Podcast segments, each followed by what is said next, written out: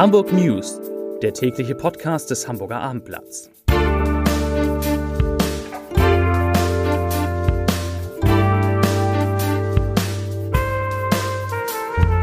Herzlich willkommen. Mein Name ist Lars Heider und heute geht es um die Aufklärung einer Gruppenvergewaltigung im Hamburger Stadtpark. Weitere Themen Hamburger Feuerwehrleute werden positiv auf Corona getestet, der HSV verliert überraschend seinen Finanzvorstand und der Winterdom öffnet wieder mit 2G. Dazu gleich mehr. Zunächst aber wie immer die Top 3, die drei meistgelesenen Themen und Texte auf abendblatt.de. Auf Platz 3, auch Emirates lässt einen A380 verschrotten. Auf Platz 2, Winterdom öffnet wieder mit 2G. Und auf Platz 1, 15-Jährige im Hamburger Stadtpark vergewaltigt, 12 Verdächtige. Das waren die Top 3 auf abendblatt.de.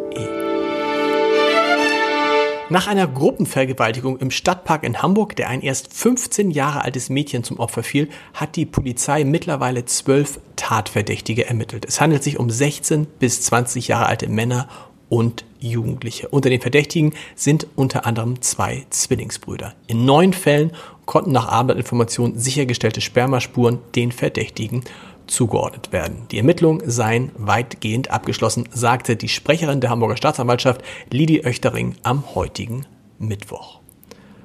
Zur Corona-Lage. Nach wochenlangem Anstieg stagniert Hamburgs Corona-Inzidenz bei 124,9 Neuinfektionen je 100.000 Einwohnern in den vergangenen sieben Tagen. Gestern waren es 125,1. An diesem Mittwoch wurden 383 Neuinfektionen gemeldet. Das waren zwar 110 mehr als am Dienstag, aber fünf weniger als am Mittwoch vor einer Woche. Auf den Intensivstationen der Hamburger Kliniken müssen 46 Menschen mit Covid-19 behandelt werden. 74,3 Prozent der Menschen in Hamburg sind bereits einmal geimpft, 72,1 Prozent sogar vollständig. Damit liegt Hamburg, das ist doch gut, im Ländervergleich nach Bremen und dem Saarland auf Platz 3, auf Platz 4 folgt Schleswig-Holstein. Zwölf Feuerwehrleute der Rettungs- und Feuerwache in Stelling sind positiv auf Corona getestet worden. Alle seien geimpft und zeigten keine Symptome, heißt es, und die Viruslast der Betroffenen wurde als sehr gering eingestuft. Zuvor war die gesamte im Dienst befindliche Wachabteilung im Rahmen einer geplanten PCR-Testung auf eine Coronavirus-Infektion getestet worden. Alle Einsatzkräfte hatten, und das ist das Interessante, bereits zu Dienstbeginn einen regelhaften Schnelltest gemacht und der war bei allen negativ ausgefallen. Zum Glück gab es dann den PCR-Test. Zum Sport. In der Führungsetage des Hamburger Sportvereins kehrt keine Ruhe ein. Finanzvorstand Frank Wettstein wird nach Abendblattinformationen seinen Ende Juni 2022 auslaufenden Vertrag nicht verlängern. Wettstein will sich neuen beruflichen Herausforderungen stellen, heißt es. Das heißt, er hat offensichtlich ein neues, ein besseres Angebot. Er war seit November 2014 Finanzvorstand und hat nach Abendinformationen schon geraume Zeit darüber nachgedacht, den Verein zu verlassen. Zum Verkehr. Die Hamburger Taxiflotte soll künftig elektrisch fahren. Nun wurde in der Stadt der erste Stand für E-Taxis eröffnet und zwar am Alsterdorfer Markt also etwa auf halber Strecke zwischen Flughafen und Innenstadt.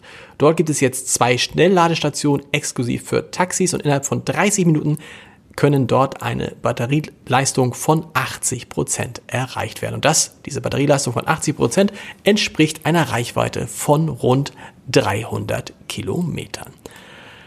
Am Wochenende wird es eng auf den Straßen in und um Hamburg, denn die A7, die Autobahn 7, ist von Freitagabend bis Montagmorgen einmal wieder in beiden Richtungen voll gesperrt. Grund für die 55 Stunden Vollsperrung zwischen den Anschlussstellen Eidelstedt und Schnelsen Nord sind Wartungsarbeiten im und am Tunnel Schnelsen. Wie die Autobahn GmbH mitteilt, muss eine neue Software zum Tunnelmanagement aufgespielt und getestet werden.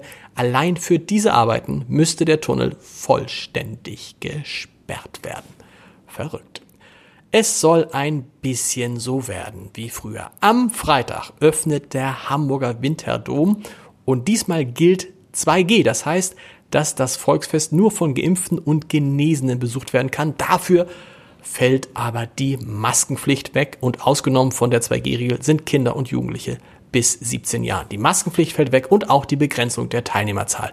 Die fällt ebenfalls weg. Das ist doch mal eine gute Nachricht. Wenn Sie mehr Podcasts vom Hamburger Abendblatt hören wollen, das ist die nächste gute Nachricht. Gucken Sie mal auf www oder gucken, hören Sie mal auf www.abendblatt.de slash podcast rein. Da finden Sie in der Zwischenzeit fast 30 Podcasts vom Hamburger Abendblatt. Und wenn Sie was zu lesen haben wollen, es gibt ein tolles neues Magazin des Hamburger Abendblatts über Uwe Seeler. Der wird am Freitag 85 Jahre alt und das Magazin über Uwe Seeler ist jetzt im gut sortierten Handel oder unter www.abendblatt.de slash shop zu erhalten. Wir hören uns morgen wieder mit den Hamburg News um 17 Uhr. Bis dahin. Tschüss.